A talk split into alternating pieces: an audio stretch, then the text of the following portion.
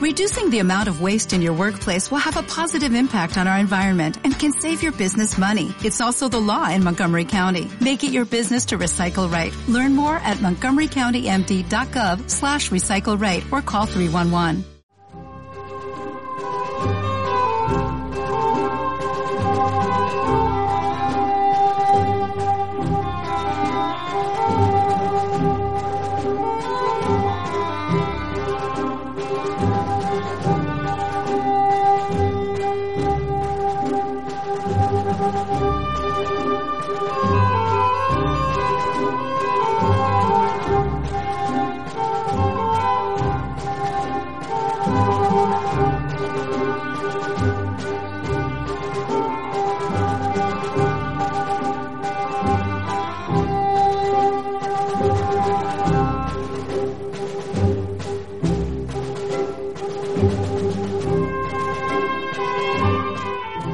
Días, queridos oyentes y repúblicos. Soy Baldomero Castilla y hoy es sábado, 18 de abril de 2015, y empezamos un nuevo programa de Radio Libertad Constituyente. Aquí en nuestros estudios Somos Aguas está nuestro amigo Luis Ángel Calvo. ¿Qué tal? Hola, buenos Luis, días. ¿cómo estás? Tamara también, ¿cómo estás, Tamara? ¿Cómo estás? Nuestro amigo Daniel Fernández. ¿Cómo estás, Daniel? Buenos días. Buenos días. Y por supuesto, don Antonio, nuestro amigo y maestro don Antonio. ¿Qué tal esta mañana, don Antonio? ¿Cómo Bien, se muy encuentra? bien. Bien, vamos a empezar a- el programa y vamos a seguir hablando del el caso Rato. Viene hoy las portadas de los dos periódicos hoy.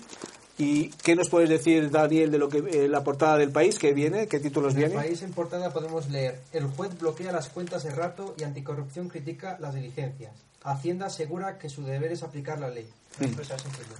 Eso es, lo- los, No expresar sentimientos, que lo pronuncia alto para que se entienda. Los titulares del mundo dice Rato posee un patrimonio. Un, un momento antes.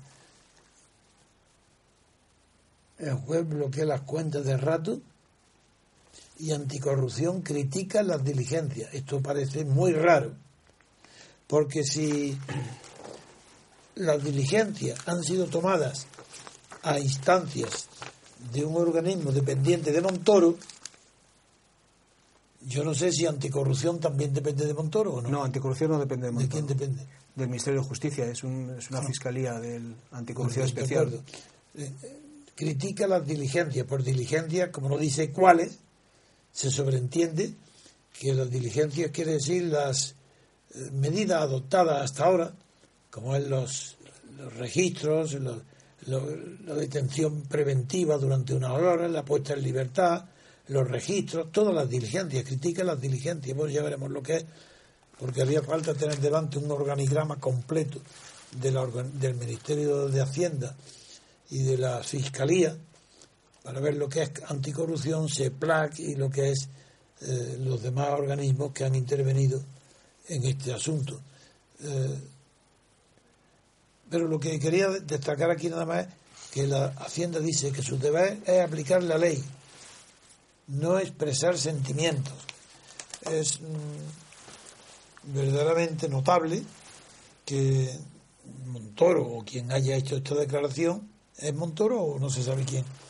Pues no lo sé quién ha hecho la es igual, de- quien haya hecho esto es un, es, un- es un filósofo, porque separa Hacienda de todos los demás ministerios.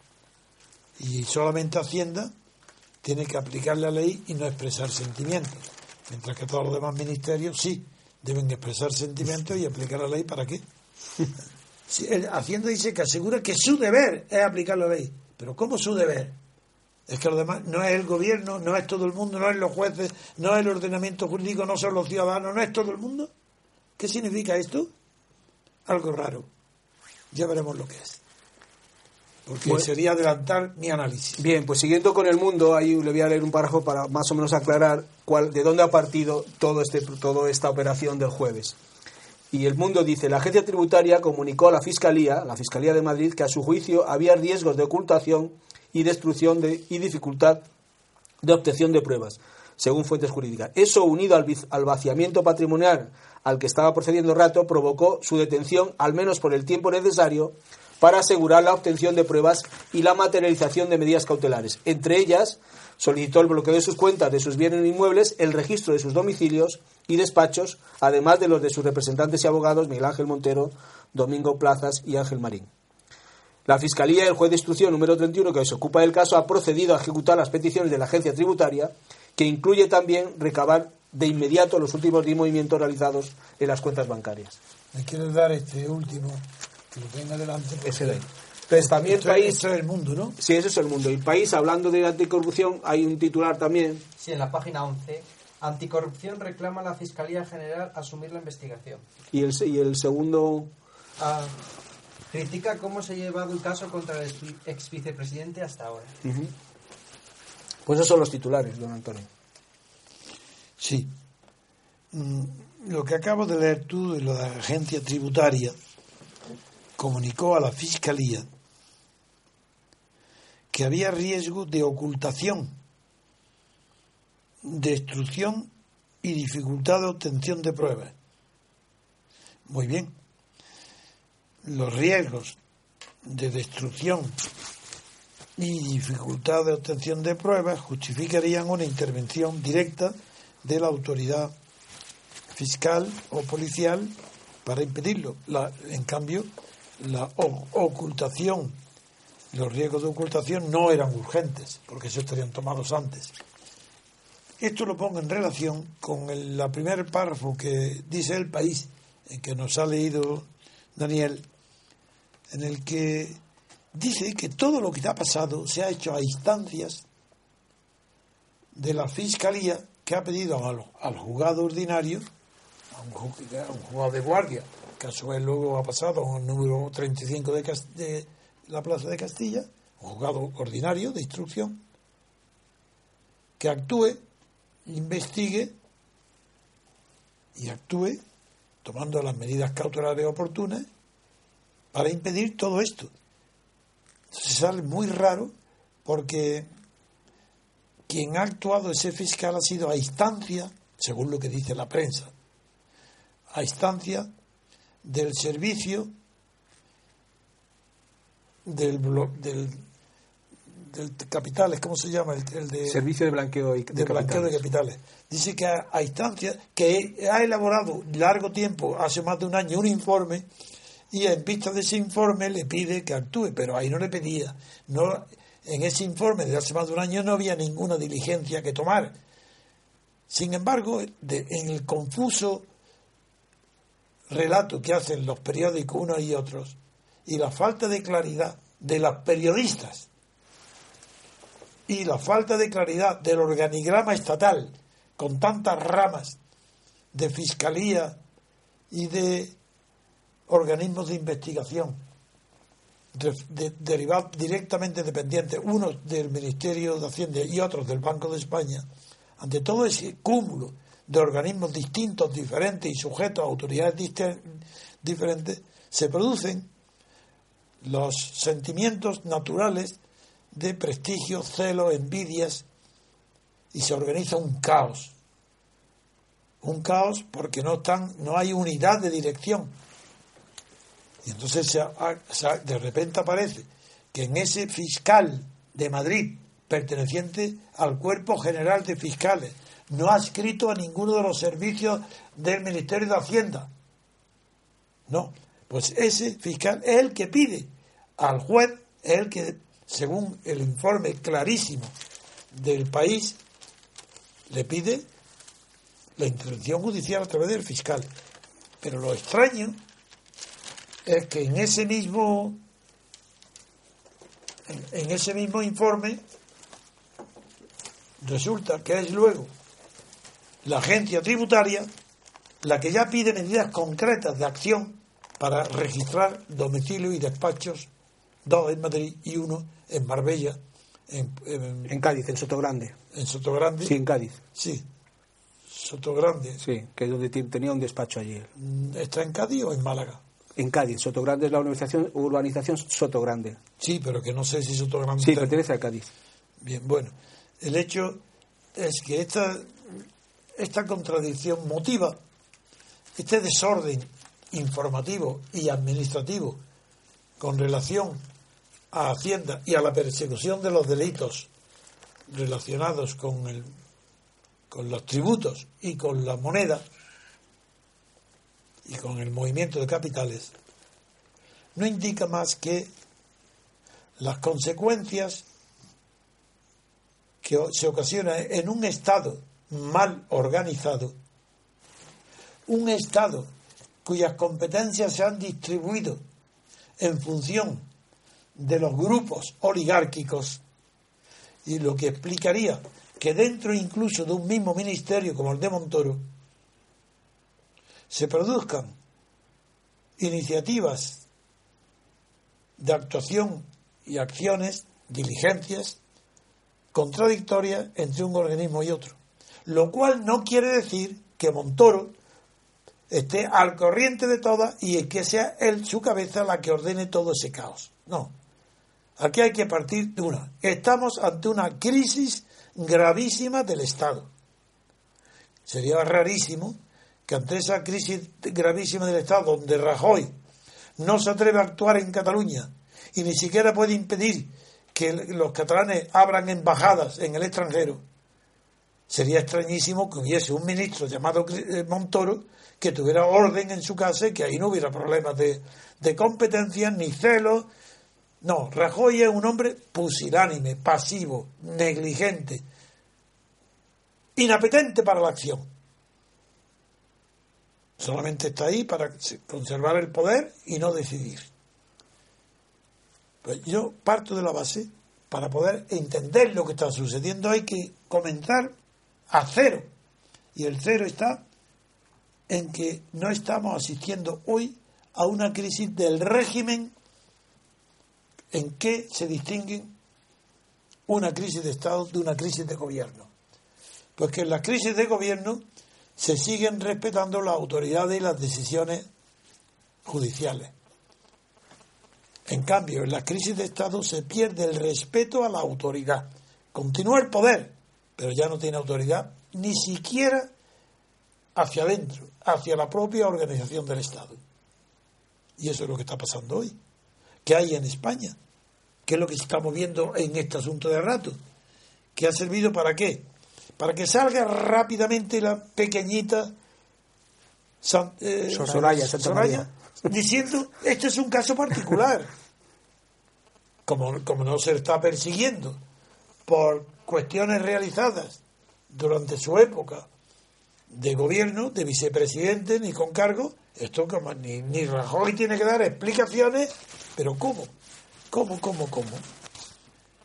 Un hombre que estando en el Partido Popular estando en el gobierno de Rajoy, ha adquirido unas posiciones de poder y económicas tan importantes que ahora se descubren, naturalmente que Rajoy tiene que dar una explicación. No solamente Rajoy, Aznar también tiene que dar una explicación.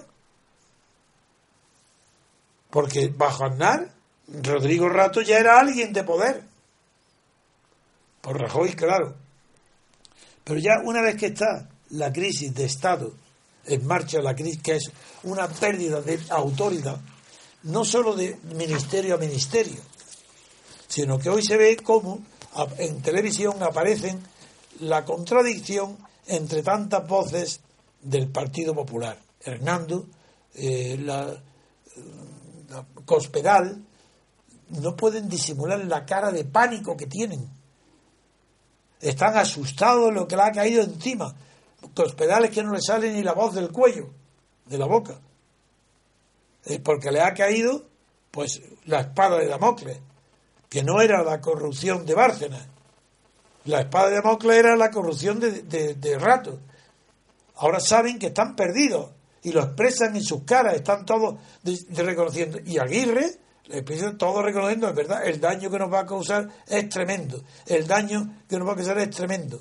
Y ante ese ambiente de pesimismo, de derrotismo, lógico, porque la corrupción de rato ah, complica la vida antes que a nadie al PP, aparte del Estado y el régimen, es lógico que ante ese hundimiento total, algunos optimistas, como, o que tengan más afán de lucha o más ambición, como es la pequeña Soraya y como es Montoro, son las voces que se levantan para decir, una, esto es privado, nada.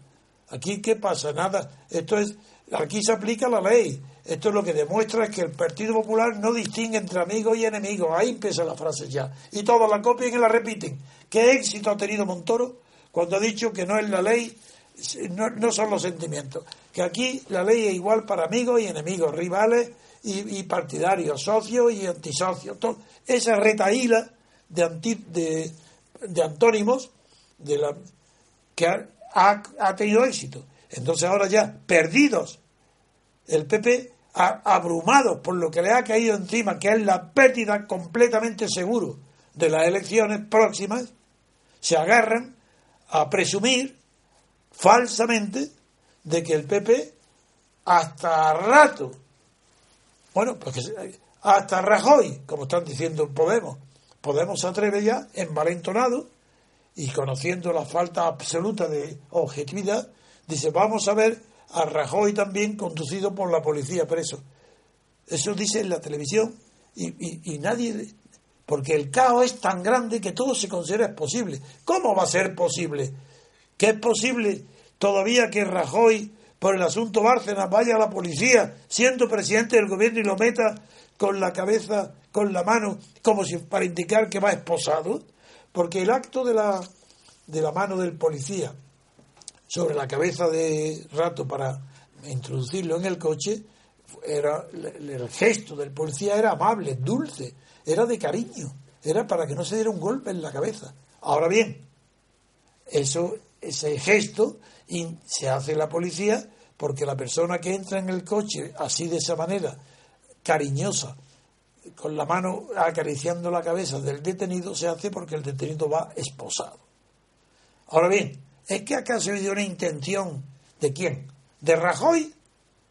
¿De que al rato lo traten la policía como si fuera esposado? ¿Es que hace falta una orden superior para que le diga a ese conductor, no, a ese eh, copiloto de conducción, que le ponga la mano con esa cépera para indicar que está esposado, que está detenido? Ah, pero es que ha habido una orden. Pero ¿quién puede creerse que ha habido una orden de nadie para que ese hombre que actúa con una eh, rutina, como hace todos los días, pues eso es absurdo, completamente ridículo. Bien, a eso y en eso se detienen los análisis. Claro, seguimos con nuestro análisis que no va a estar en los detalles. Nuestro análisis va a lo grande. Y lo grande es que la crisis de, los, de un partido estatal no se tenía, como no, en Italia, cuando se, produjo la crisis del Partido Comunista del Partido Socialista, cuando llegó Berlusconi, sí hubo una crisis muy parecida a la que hay hoy en España. Aquello se llevó por delante al Partido Comunista y al Partido Socialista. Y tuvo que fundarse un partido nuevo demócrata, se cambió por completo los partidos políticos italianos. Esa, es la crisis que hay en España, una crisis de Estado, además del régimen de Estado. Y esa crisis de Estado puede traducirse o bien en un paso hacia la democracia, ¿cómo? Pues porque lo normal es que las oligarquías, la degeneración de las oligarquías de partidos da paso a la democracia. De la misma manera que la degeneración de las dictaduras da paso a la oligarquía. Y del mismo modo que la degeneración de la democracia da paso a las dictaduras también. Bueno, pues Ahora estamos ante un periodo muy parecido a aquel periodo italiano que va a transformar por completo el panorama político inmediato de España. No solo me refiero a la desaparición de, los, de partidos como UPD e Izquierda Unida, que de hecho han desaparecido los dos, aunque todavía Izquierda Unida conserve algún diputado por ahí suelto. Han desaparecido, ya está en la crisis, ahí está, dos partidos que llevan, el, sobre todo el de Izquierda Unida, que, reduzca la, su presencia en Andalucía o en otras partes a un diputado, eso es desaparecer. Ese partido ya no puede vivir. Rosa Díaz, que era un partido reformista dentro del de régimen salido de la Constitución, también desaparece. En cambio, ¿quiénes aparecen nuevos? Dos partidos que uno de ellos, el Ciudadano, lleva ya unos años y es claramente un reformista del régimen, no del Estado, ¿eh? es un reformista del régimen actual y por eso ha despertado simpatía en tanta gente que tiene miedo a los cambios, y parece que el cambio de ciudadanos no es tal cambio, no es nada, pues está muy bien que cambien las caras, venga, todo el mundo aplaudiendo, venga, ciudadanos, adelante, no solo en Cataluña, en toda España, porque no cambia nada, porque no conoce la naturaleza del régimen que él quiere cambiar, que es la partitocracia. ¿Cómo va Ciudadanos a cambiar la partitocracia? Si no cambia el, el sistema electoral partitocrático, es decir, las listas proporcionales de partidos. ¿Y cómo las va a cambiar? Si está en la Constitución, tendría que cambiar la Constitución. Ah, ¿creéis que Podemos tiene la capacidad para cumplir los requisitos imposibles de alcanzar que se requieren en la propia Constitución para reformarla? Eso es imposible. Por tanto, otro fracaso. Porque UPD, no, perdón, Ciudadanos no puede conseguir lo que pretende sin cambiar la Constitución y no puede cambiarla. Lo que queda, queda Podemos. ¿Y qué es Podemos? En el corto tiempo transcurrido en estos últimos meses, Podemos ha quedado reducido de unas aspiraciones al gobierno a ser un partido que aspira a permanecer en lo que él llama casta. Quiere entrar y permanecer en la casta. Pues con un 15, un 10%, sustituir a Izquierda Unida. Vamos, esto es lo que Podemos no puede aspirar más que a colocarse en el lugar que tuvo Izquierda Unida en el año 78. Bien, supongamos que tienen éxito. Ese supone la renovación, no.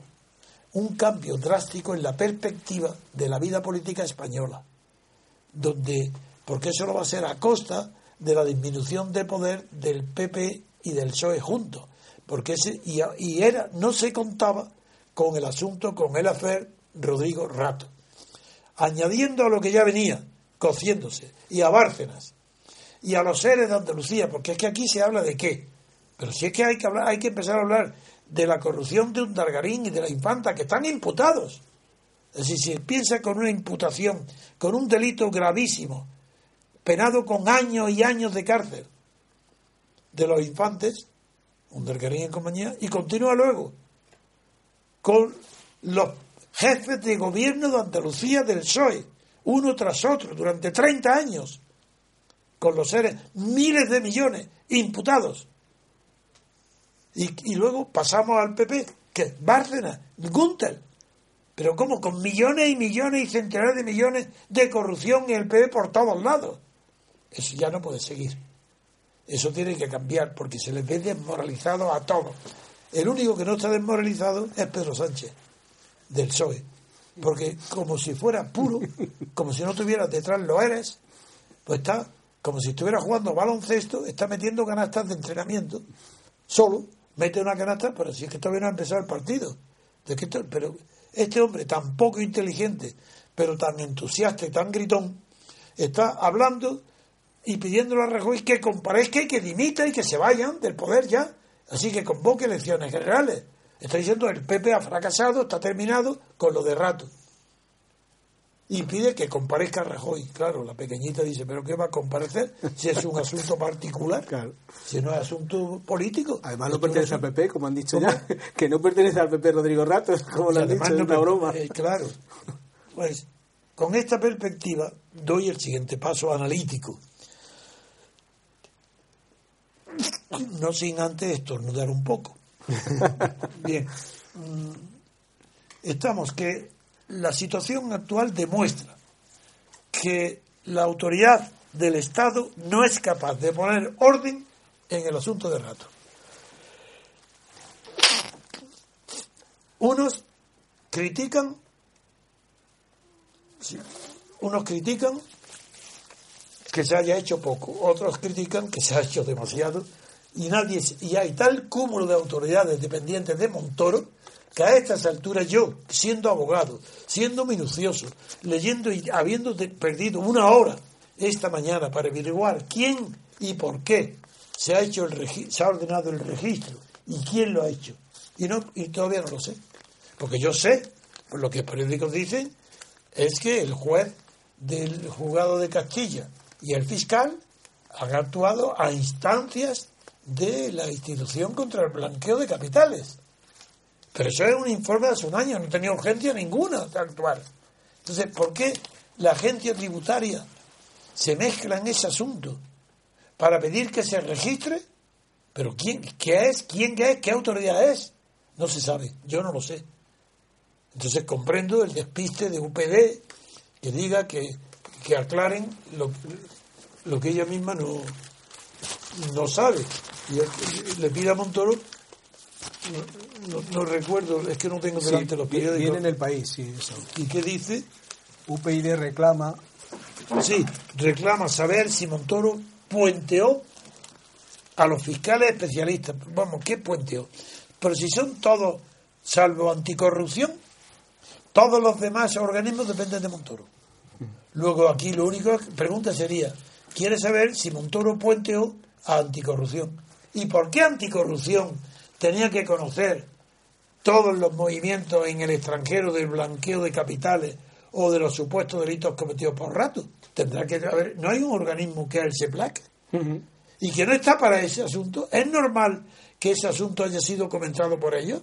Entonces, pero no, lo que no es normal es que a esta altura y después de 48 horas todavía no se sepa por qué, quién y cómo ha ordenado que se registre, que se detenga a Rodrigo Rato, que se investigue se encuentren documentos y luego a las pocas horas que se le ponga en libertad. Y la prueba es que él mismo, eso lo dije ayer, como un triunfo grande, el pobre hombre, este, digo pobre hombre en el sentido literal de la palabra, porque es un pobre hombre de falta de recursos y falta de dignidad y de frialdad, porque él declara a, la- a los micrófonos, estoy libre. Claro, estoy, estoy libre, está diciendo porque no está detenido, porque no está esposado, dice estoy libre.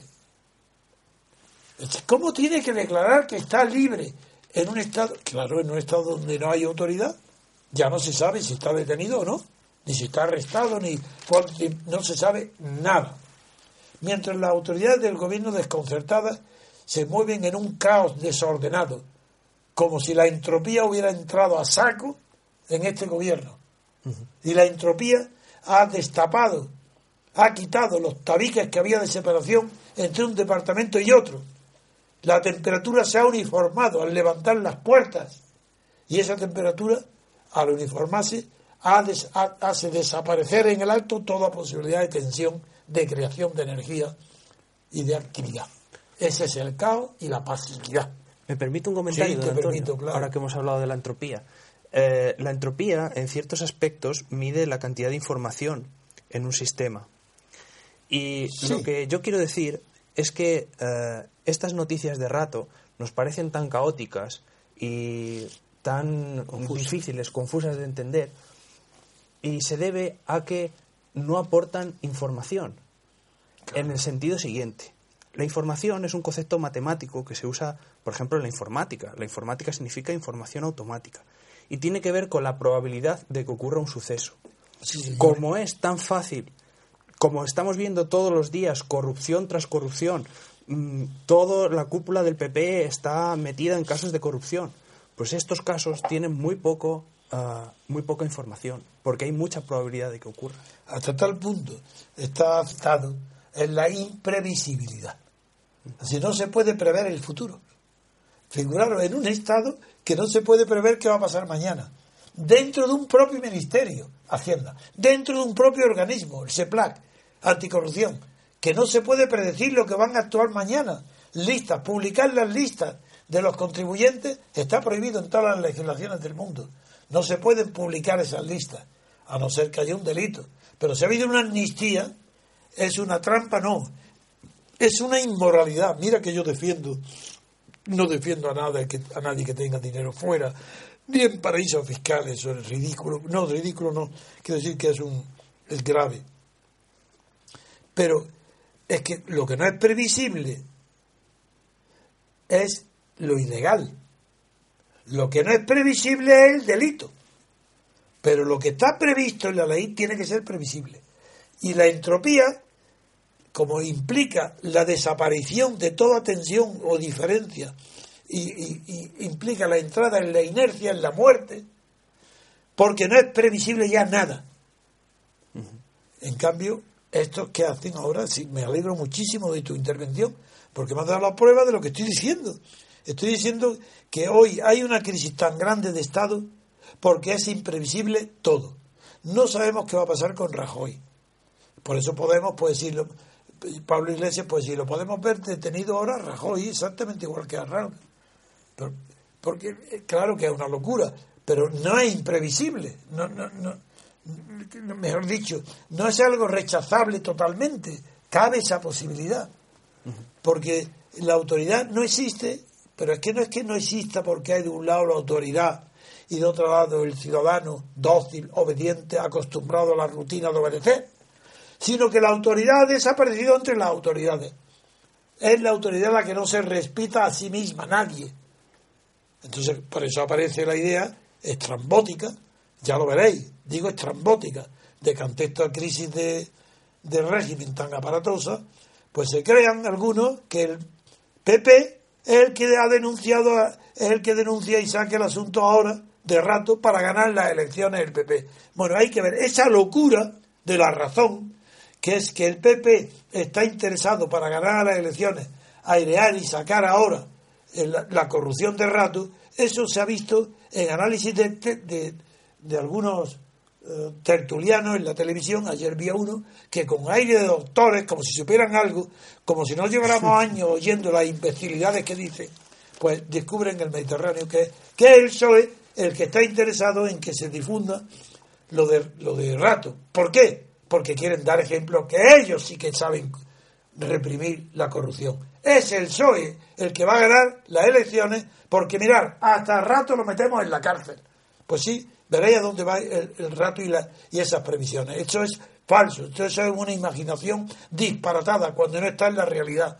Porque darían el oro y el moro, su media vida el, PP para que este asunto no hubiera salido nunca. Otra cosa es que el azar, la desorganización, la imprevisibilidad que tú has hablado, Rubén, otra cosa, se escape un asunto y salga. Entonces, no, eh, lo que se quiere decir con esto es que el PP no ha podido evitar, es decir, Montoro no ha podido evitar que salte a la luz pública porque ha habido una intervención de la policía en el domicilio de Rato. Eso no lo ha podido evitar. Entonces, una vez que, una vez que el mal está hecho ya, otra cosa es sacarle el mejor partido posible. Y para no ser un desastre, que se ponga una desbandada, que todos los del PSOE salgan a correr para irse de España, pero hasta los militantes. Porque hay que ver, después de Bárcenas, de descubrir que los tesoreros y Álvaro Lapuerta ya está todo descubierto, está clarísimo en los jueces, que lleva el PP financiándose con corrupción y con doble contabilidad, pues desde el origen, desde Sanchís y la, puerta. Bueno, pues ahora, para evitar ese desastre, ya ha producido el daño de que se ha dado a conocer el error de político, no error legal, cometido por el organismo que sea, que no sé quién ha sido. Yo no sé quién ha metido la pata dentro del PSOE, perdón, dentro del PP, porque no sé qué organismo es, ni sé qué jefe es, ni sé si ese jefe pertenece al PSOE. ¿Cómo lo voy a saber? Ni quién lo va a saber. Pero eso es una cosa que solamente puede producirse en caso de caos a consecuencia de una crisis gravísima de Estado. Solamente entonces puede darse la posibilidad de que un organismo estatal actúe en contra de los intereses del partido gobernante. Solamente entonces. Y yo lo admito, esa posibilidad, pero la rechazo desde el momento, desde el punto de vista objetivo, en que el daño para el PP es irreversible. No tiene tiempo ni posibilidad alguna de disminuir el daño que este asunto le causa al, al PP en las próximas elecciones. Y ahí, claro, como la gente habla y los tertulianos hablan y les da lo mismo decir una cosa y al día siguiente, dentro de un mes o dos meses, se olvidan de lo que han dicho porque no son profundos ni analistas, pues no pasa nada. Pero yo no. Yo estoy acostumbrado a hacer análisis y recordar lo que he dicho para desmentir o decir que me he equivocado si lo he hecho. Y hasta ahora yo, desgraciadamente, para muchos asuntos, yo no me he equivocado. Y no he visto nunca ni que las Torres Gemelas, casos parecidos a como los estos analistas de la fantasía dicen pues que los torres gemelas fueron derribadas por la CIA para provocar las guerras de Irak o que el hombre el, hombre los americanos no han mandado a nadie a la luna para que Rusia tal o que fue todo una invención. Decir es que esas fantasías surgen necesariamente cuando hay una oscuridad total Y las personas, todo el mundo tiene necesidad de comprender.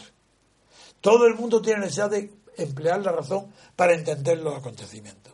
Y cuando hay una crisis de Estado, no hay luz ni razón ninguna que dé cuenta de los acontecimientos. Estos se producen a consecuencia del caos que nace de la desorganización, de la pérdida de autoridad entre los órganos del Estado. No es el ciudadano, claro que el ciudadano también llega a percibir esa, que no hay autoridad. Pero no, pero las crisis de Estado gravísimas se producen cuando son departamentos del Estado los que pierden la autoridad uno sobre otro. Y desaparece el orden de la jerarquía. Y la jerarquía no entra en juego entre gobernantes y gobernados, sino solamente entre gobernantes, entre distintas ramas gobernantes. ¿Qué consecuencia puedo sacar de aquí? Pues la consecuencia es que de una si lo que interesa a, la gente que le, preocupa el futuro. Que una que una vez que sí que la, que la crisis de autoridad aparece al utilizar distintos órganos estatales y entre ellos falta la armonía para luchar contra la corrupción política porque es el factor de gobierno, a esto es lo nuevo que yo quiero añadir a mis antiguos análisis. Y por primera vez lo digo, hoy, por primera vez, la corrupción ha dejado de ser factor de gobierno. ¿Recordáis todo el que me ha oído?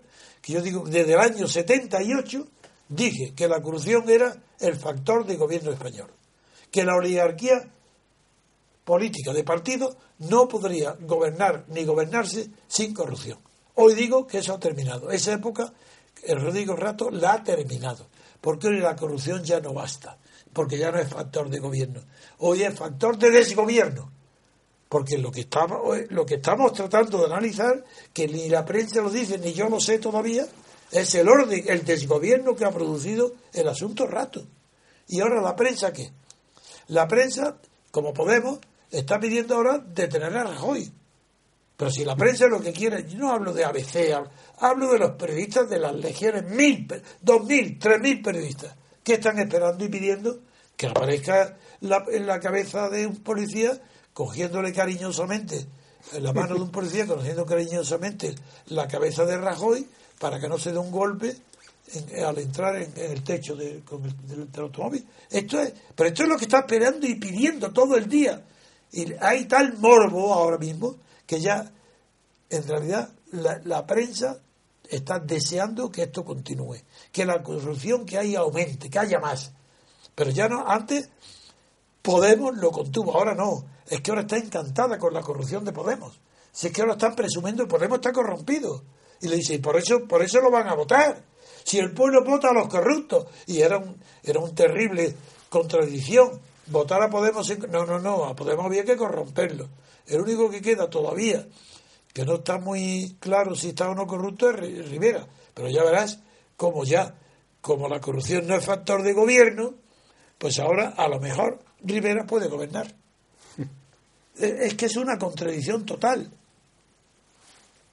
Explica que, porque es una crisis de estado de partido, desaparecen partidos como en Italia, como he hablado antes de Izquierda Unida y de OPID y aparecen los nuevos como podemos. Pero ahora, ¿cómo es posible que el Fondo Monetario Internacional tenga que intervenir para declarar que el auge de los nuevos partidos Podemos y Ciudadanos no perjudica a España?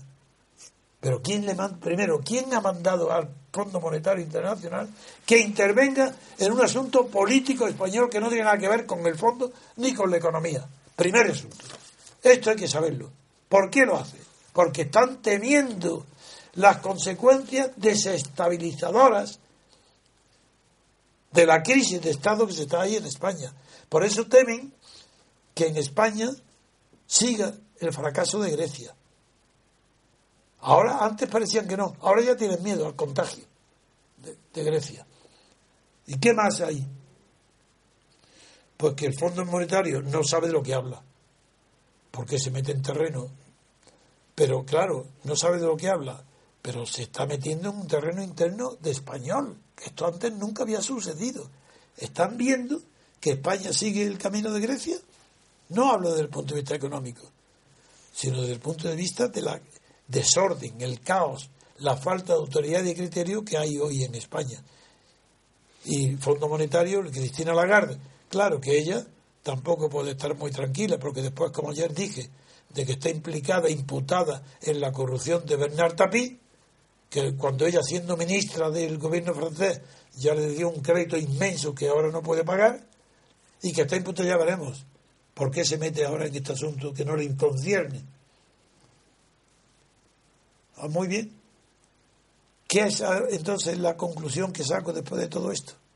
Pues que hay algo que es mucho peor que la corrupción, porque la corrupción era factor de gobierno. Claro que es malísimo la corrupción. ¿Cómo, va, cómo puede deducirse de mis palabras, y sin embargo tengo que aclararlas, que yo defiendo el factor de gobierno que es la corrupción? No, no. Digo que las oligarquías se sostienen como régimen duradero por la corrupción. Entonces, un Estado partitocrático, el Estado de partido, la partitocracia se sostiene gracias a que la corrupción es el factor de gobierno. Pero ¿qué pasa si desaparece el factor de gobierno? La corrupción no, esa va a continuar, pero ya no tiene la fuerza de ser factor de gobierno, porque no, se obedecen unos oligarcas a otros, ni unos departamentos de Hacienda a otros, ni el Banco de España con la agencia tributaria, ni otro con el CEPLAC, ¿qué es esto? Ni los fiscales especializados en cada materia con el fiscal, con el Cuerpo General de Fiscales, que es el que ha intervenido ahora. ¿eh? ¿Qué pasa con todo esto? Uy, lo que pasa es que entonces hay algo peor que la corrupción, que es la anarquía y el caos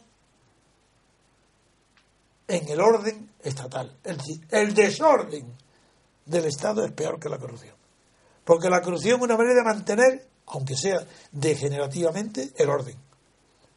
En la corrupción hay un corruptor y un corrompido. Eso, es, eso implica orden. Hay una jerarquía y ahí se sabe que hay unos valores que corrompen y otros valores que permiten ser corrompidos. Luego ahí te puede conducir, puede guiarte.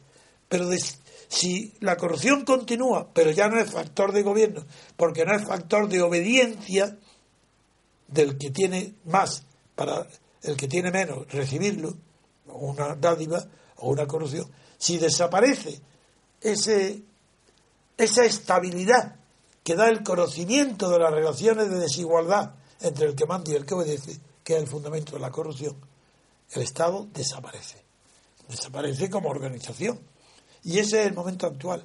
Está anunciando una crisis que ya dentro de la crisis de régimen, lo que ahora aparece claramente es la crisis de Estado, la clásica, aquella donde el concepto de autoridad ya no significa nada.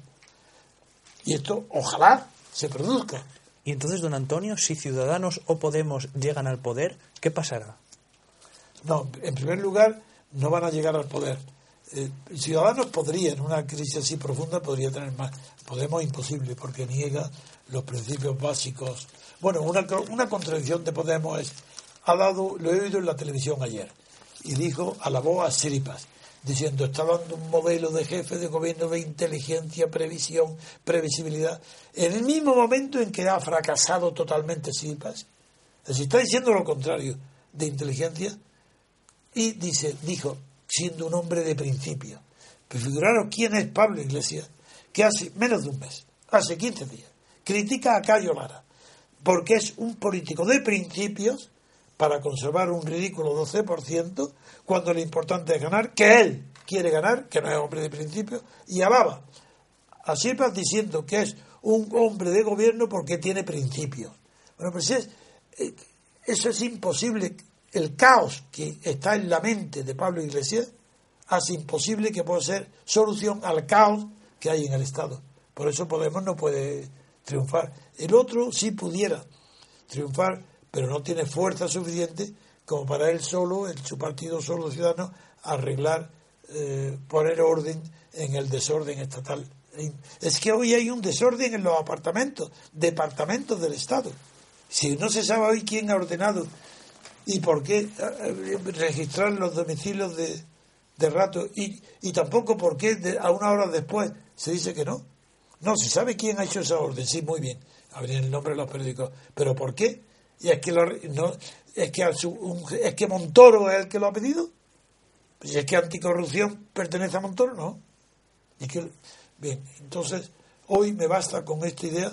Vamos a darle un repaso a las otras noticias y a ver si ponemos un poco de pausa, porque lo que yo resumo y quiero decir es, uno, el asunto de Rodrigo Rato es gravísimo.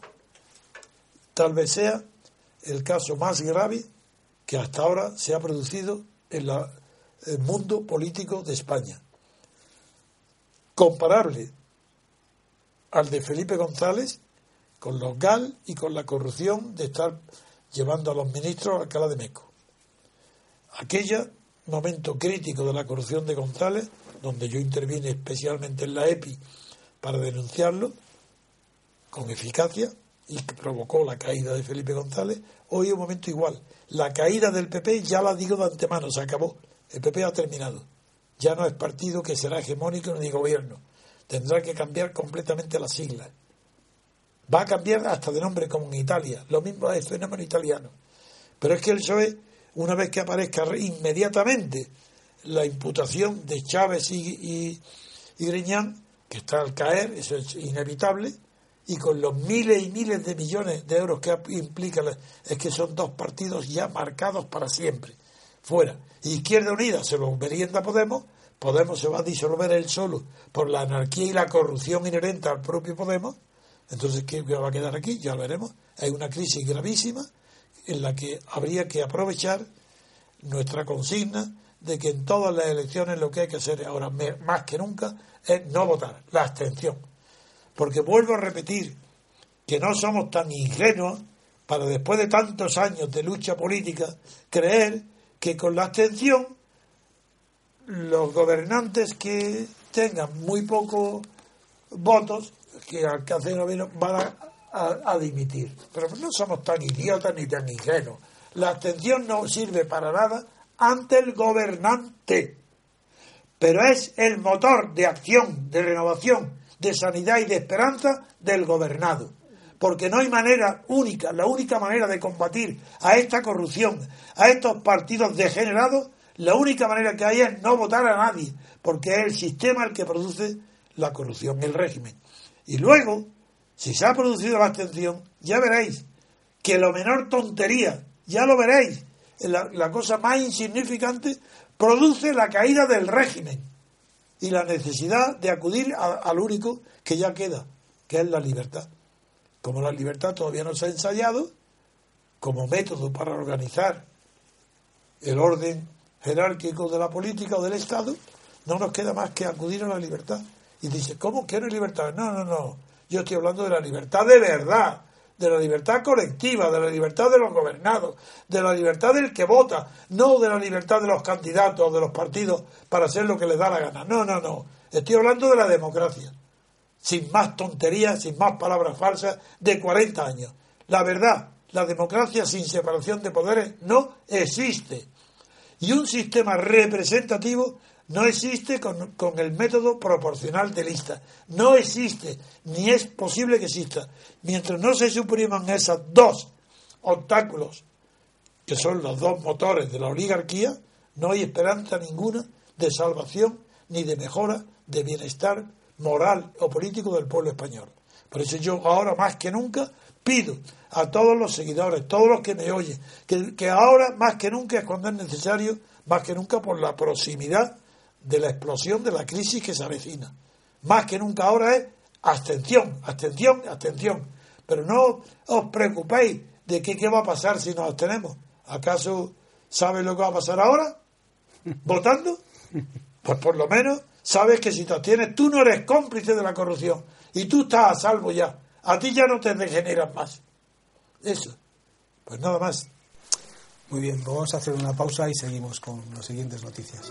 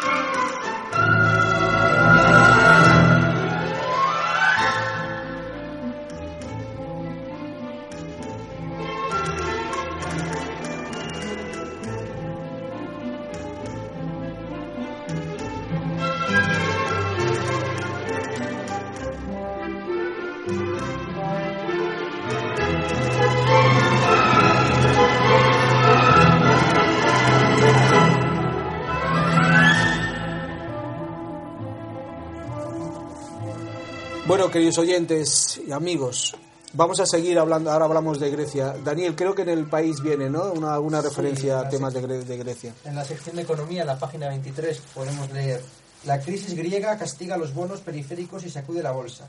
El FMI cree que Podemos o Ciudadanos no dañan la confianza en España. El Fondo y la Comisión asumen que no habrá acuerdo con Grecia en abril. Sí, en el mundo también viene la noticia, también viene en la sección de economía y titula El Mundo. Atenas sacude los mercados. La prima de riesgo española marca máximos de noviembre y el IBEX cierra su peor semana desde enero. Los inversores siguen descontando un impago mientras la periferia empieza a dar señales de contagio. También viene una, una referencia a Grecia de Obama que ha dicho Grecia necesita hacer reformas. Réplica a Varoufakis de visita en Washington que el país heleno debe hacer su trabajo. La crisis griega entró ayer en la cuarta jornada de la reunión de primavera del Fondo Monetario Internacional y por eso viene este tipo de, de declaraciones y de noticias. Bien. Estos es la, los sí. titulares. Mm, estamos hoy a 19. 18. 18 de abril. Ah, no es 19, sábado. Ah, 18. Bien, mañana 19 de domingo. Mm. Empezamos la semana el día 20. El día 24, 20. La deuda de 7.000 200.000 millones de euros. 7.200, 7.200 millones. Y ya se tiene prácticamente asumida la seguridad de que Grecia no va a pagar, así como no va a pagar esta deuda, así como el anterior vencimiento que era pequeño, era de 480, no llegaba a 500 eh, millones de euros. Se sabía que iba a pagar y lo anunció Varoufakis que lo iba a pagar. Esta vez no hay el menor signo favorable a que Grecia vaya a atender el pago de esta segunda, eh, de este pago, de este crédito, eh, que es en cumplimiento del segundo rescate. Bien, hay tres organismos pendientes de que Grecia incumpla el día 24 este, el pago de esta deuda. El primero de ellos hemos hablado del Fondo Monetario Internacional que había dicho unas palabras vagas, eh, esperanzadoras, sin embargo, ha aclarado tajantemente que no consentirá un impago de Grecia, que no va piensa darle ni un hora, ni un, ni un plazo mayor del- de prórroga, nada. Entre otras razones porque la situación del Fondo Monetario Internacional tampoco es bollante. También tiene problemas. Sí, esa es la primera. La segunda, la- el Banco Central, Draghi, a pesar de que utilizó palabras también suaves como todos, también ha anunciado que no, que mientras no cumpla Grecia, no acudirá en ayuda de la banca griega para los descuentos del- de la deuda griega. de Y tercero, la comisión es la más fuerte de todas, porque está el alemán que ha sido ofendido gravísimamente y repetidamente por la delegación griega y claramente ha dicho que no, que no y que no se espere nada de Alemania. Que Alemania, si no cumplen, nada. Luego, esto ha motivado, esta situación ha motivado repetidas declaraciones de responsables de, eh, de la Unión Europea, tanto comunitarios como de estados integrados en esta Unión Europea, de que han hecho declaraciones de que hace tres años hubiera sido muy grave la salida del euro de Grecia, pero que hoy eso ya no es tan grave, está asumido y pueden resolverlo, porque ya se une el impago de, de la, de la deuda de los 7.200 se le une a la salida del euro. Mm, a pesar de que los griegos, el gobierno griego, Varoufakis y Shripas, continúan optimistas diciendo que pagarán y que no quieren salirse del euro. Pero tampoco son creídos. Ni eran creídos antes, ni son creídos ahora. Ellos han creado la fama de embusteros y tramposos y hacen honor a ella. Cada una de sus palabras no hace más que ratificar que nadie puede fiarse de sus palabras. La última esperanza que puso Varoufakis después del fracaso de la visita de Shripas a Putin en Moscú, la última esperanza la ha puesto en la visita a Obama en Washington. y donde Obama es verdad que había dado muy buenas palabras el día anterior, que todos lo leímos, diciendo que había que ser generosos y ser flexibles ante Grecia. Bien, pues ahora en la visita ante Renzi, del italiano, a, primero ha alabado a Italia poniéndola como modelo a Renzi y no a España. Cuidado con la presunción de Rajoy y del PP, que Obama ha puesto de modelo a Italia para salir de la crisis, las medidas que está haciendo Italia, y no ha hecho referencia ninguna a España, a las medidas que hizo Rajoy. Pues bien, Obama ha dicho claramente a Grecia que si no hace las reformas no saldrá adelante, que tiene que hacer el plan de austeridad, aumento de, de ingresos de impuestos y las reformas necesarias que le pide la Bruselas y la Unión Europea, que si no, no saldrá adelante. Así que también ha fracasado en el viaje de Varoufakis a Washington. En estas circunstancias, las nuevas circunstancias, las posibilidades de que Grecia asome la cabeza nada más en el marimagnum de basura, donde está sumergido dentro de su país, son cada vez menores, casi imposibles. Ya no se puede respirar. Pero hay una diferencia, que antes, cuando empezó la chulería de Varoufakis, el metro sexual, estaba respaldado en la opinión pública de su país que los griegos habían sido engañados por Siripas y creían que era posible lo que ellos le habían prometido, de que conseguirían de la UE pues unos planes distintos, una quita, o, o que volvieran a colocar a los funcionarios despedidos, medidas imposibles que dependían del no dependían del pueblo griego. Bien, la diferencia con antes es que ahora está desprestigiado Siripa y el gobierno ante el pueblo, que consideran que lo han traicionado, que han fracasado y figuraron cuál puede ser la situación de Grecia cuando se llegue el momento de la verdad y vean que estos no cumplen. Es verdad que el horror que siente todo el mundo ante algo desconocido, y lo desconocido es que no saben qué repercusiones va a tener la salida de Grecia del euro. Entonces, ante ese temor, los mismos partidarios del euro, los mismos partícipes, no partidarios, partícipes de la zona euro, van a dar plazos. Aunque no lo digan ahora, lo van a dar. Aunque no pague el día 24, van a ampliarlo hasta el final de mes. Le van a dar una semana más, pero va a ser inútil. Y se van a encontrar otra vez en una situación mucho más difícil de la actual donde Grecia no va a tener dinero para pagar los sueldos ni las pensiones. Y no va a encontrar. Entonces, como no, como no da su brazo a torcer, porque está entre dos peligros, entre Escila y Caridis, digo la, la metáfora de la Ilíada, porque estamos en Grecia y era esa Caribdis estaba en, los mares de Sicilia y era un torbellino del mar que engullía, tragaba a las naves, o, si, para evitarlo, chocaba contra las rocas de la estila de, de. Pues eh, está, uno, entre su pueblo, que lo ha votado a Siripas, bajo la promesa de que va a obtener la condonación de todo o parte de la deuda, y el readmitir a los funcionarios despedidos y pagar las pensiones que había reducido era una cosa que no cumple, entonces tiene miedo de que sea allí machacado por el pueblo por las promesas vanas que ha hecho como las que hacía Podemos.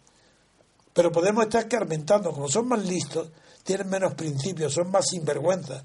Podemos que Chiripas. Chiripas lo que es muy irresponsable, pero no, no, no hay nada en él que parezca, porque al contrario, se está manteniendo firme a sus eh, imposibles promesas. En cambio Podemos ya ha aprendido y está cambiando, ya no tiene ya dijo que no tenía principios, mientras que Siripa se hunde con sus principios. Y o bien va a ser machacado por su pueblo, o bien va a salir del euro con las consecuencias imprevisibles que implicaría, yo creo, el hundimiento de la e-, economía griega, que tendría que poner ser una moneda del mismo, del mismo modo que el Pireo está, ha sido comprado, será comprado dos terceras partes por China, pues las miles de islas maravillosas griegas pues también serán vendidas a los millonarios del mundo. Es que no lo sé qué salida puede haber. Pero el asunto es grave y está muchísimo peor que cuando empezó. Y la culpa del 100% es de Shripa y de Varoufakis, porque han desafiado, han ofendido, han insultado, han despreciado a los únicos que le podían ayudar, que son los acreedores.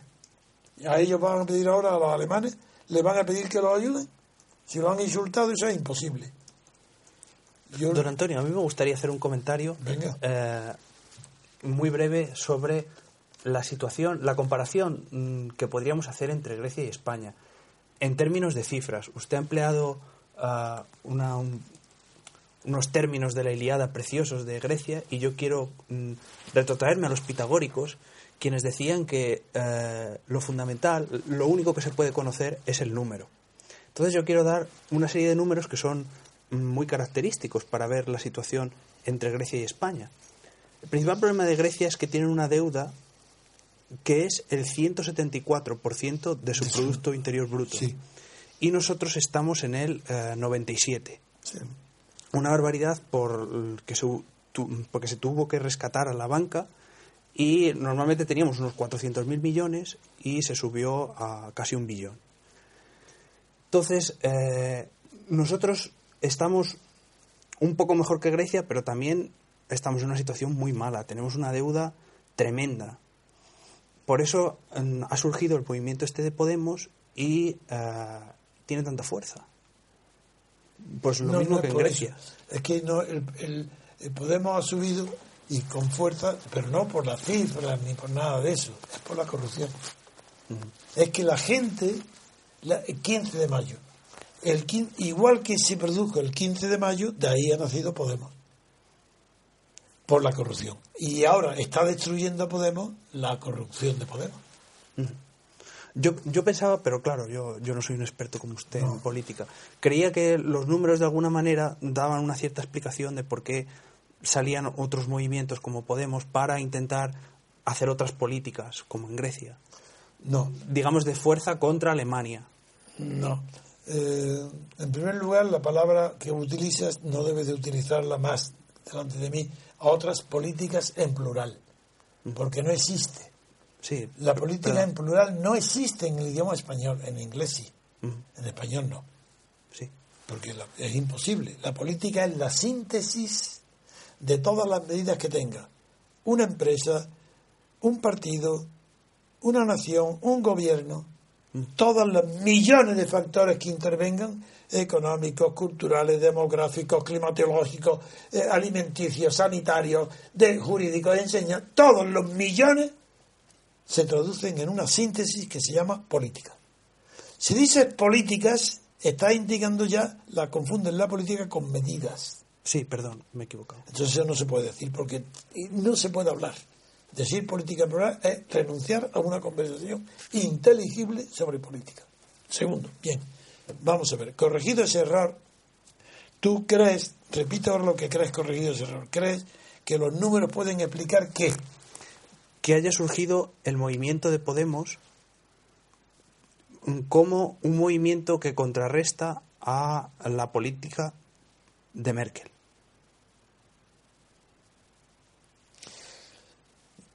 En Europa, en España, En Europa. en Europa. Bueno, en primer lugar, Podemos no tiene ambición europea. Se ha presentado a Europa, figúrate, diciendo renta universal,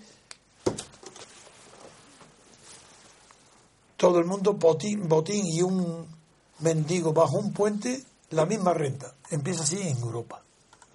Lo ve una locura tan grande, eso no ha ido allí más que a demagogia pura, barata, tonta, nada. Y así ha obtenido unos escaños.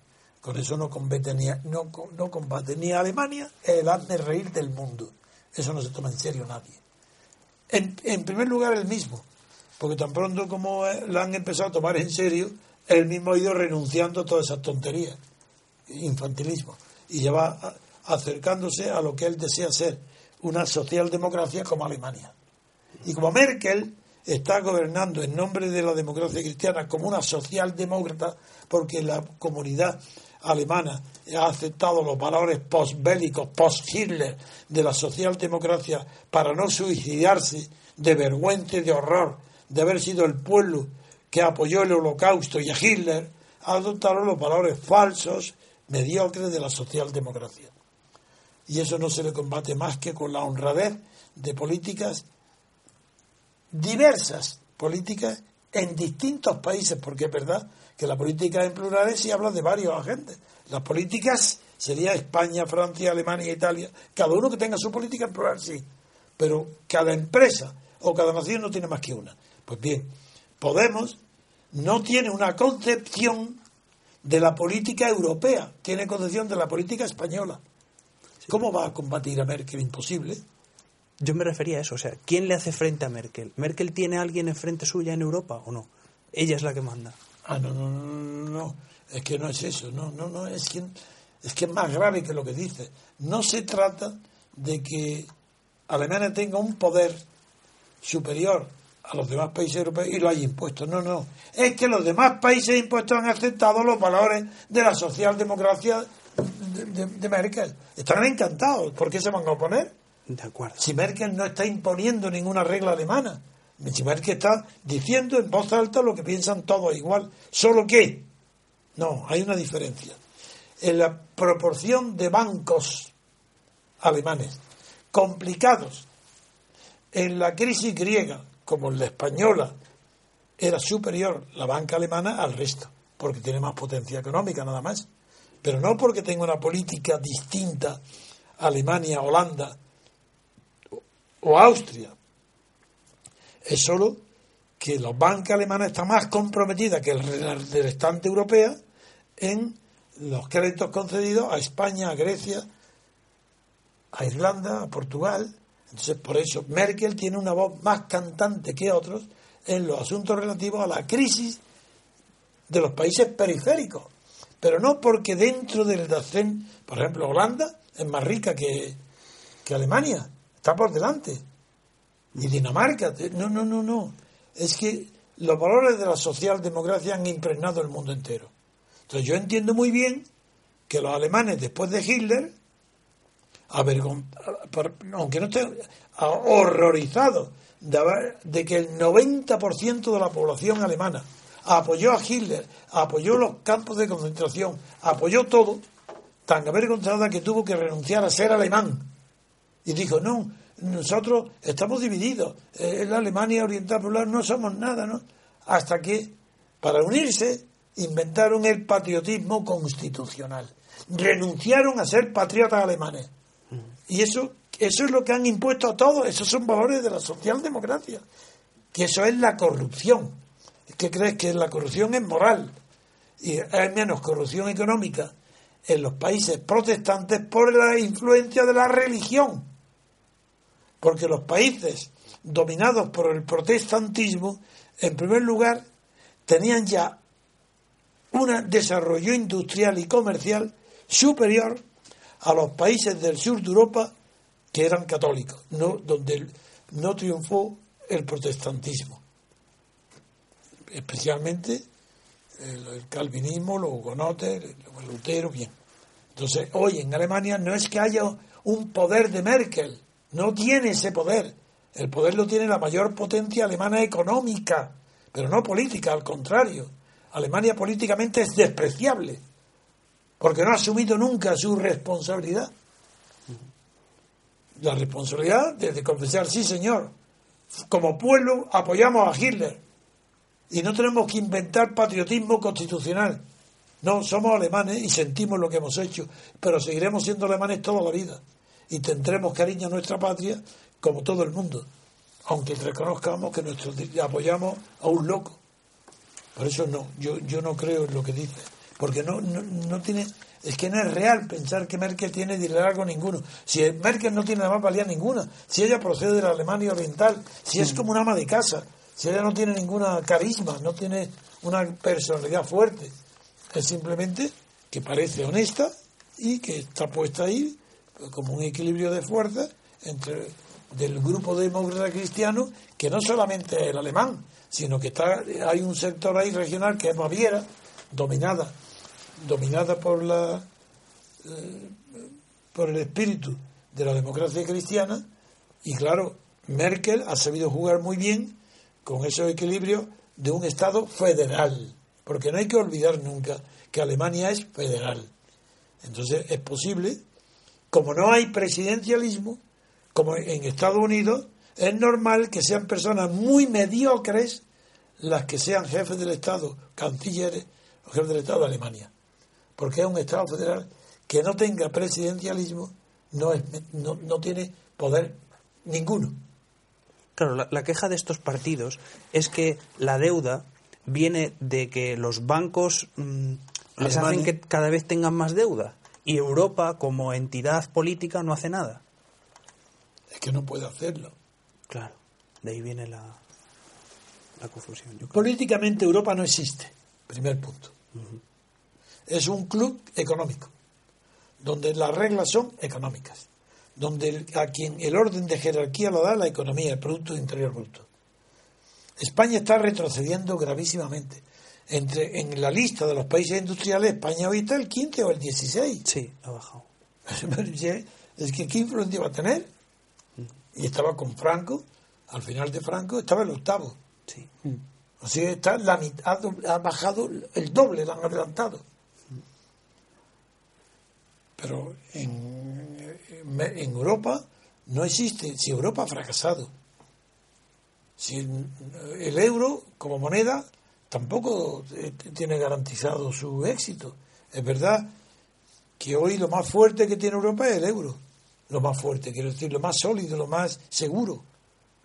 Y, y no, y no están eh, fortalecido el euro porque no hay políticas que hablo en plural no hay políticas fiscales de todos los países reducidas a una sola política fiscal sino que hay varias entonces la moneda sufre porque los impuestos no son los mismos ni los presupuestos tienen el mismo criterio por eso tienen que imponer ¿por qué crees que en, España la constitución a- petición de Merkel de la banca alemana tiene que modificar el artículo 135. Porque lo pide Merkel, no, lo pide la banca alemana y España, pam, pam, pam, en el acto lo modifica y no observa las reglas, se ponen todos de acuerdo para no haya que respetar ni siquiera las reglas de la reforma de la Constitución. Ahí se ve la falsedad. En España no existe soberanía popular, no existe soberanía parlamentaria, no existe ningún poder constituyente. Entonces no hay forma de combatir eso, de que los bancos alemanes dicten las normas en España. No, porque son los acreedores. De acuerdo, eso era lo que quería saber. como son los acreedores, a no ser que como, lo- como lo de Grecia, amenazarlos con no pagarle y te arruinan el crédito con los demás, no puede. No, no, no. España, mientras no produzca, pero sí es que España está en una situación parecida a griega, griega pero no tan exagerada, es que el Producto eh, Interior Bruto es- español, mm, la deuda Sí. es- es superior. Si es que los datos que tú has dado antes son datos falsos, eso lo dice Roberto Centeno porque está falseado el PIB desde hace mucho tiempo. Claro. El 10%. El 10% dice. Entonces la deuda ahora mismo está por encima del Es PIB. mayor. Es mayor que el PIB. No al, al- no al nivel que tú has dicho de Grecia, No, del sí, 170, pero está Roberto creo que lo, lo estima en 110, 115. Más de 100. Más de 100. El 10%. El 10%. que es a partir del año 2010 cuando se falseó la contabilidad nacional. ¿Y dice cuándo y por qué? Sí. Muy bien. Bueno, pues nada más. Muy bien. Muchas gracias. Pues aquí acabamos el programa. Llevamos ya más de una hora, don Antonio. Pues venga, Nos ha ido bien. bien. Muchas gracias, Daniel. Gracias, Tamara. Gracias, Luis. Gracias. Y gracias, don Antonio. Y gracias a los oyentes y a nuestros amigos. Y hasta el próximo programa.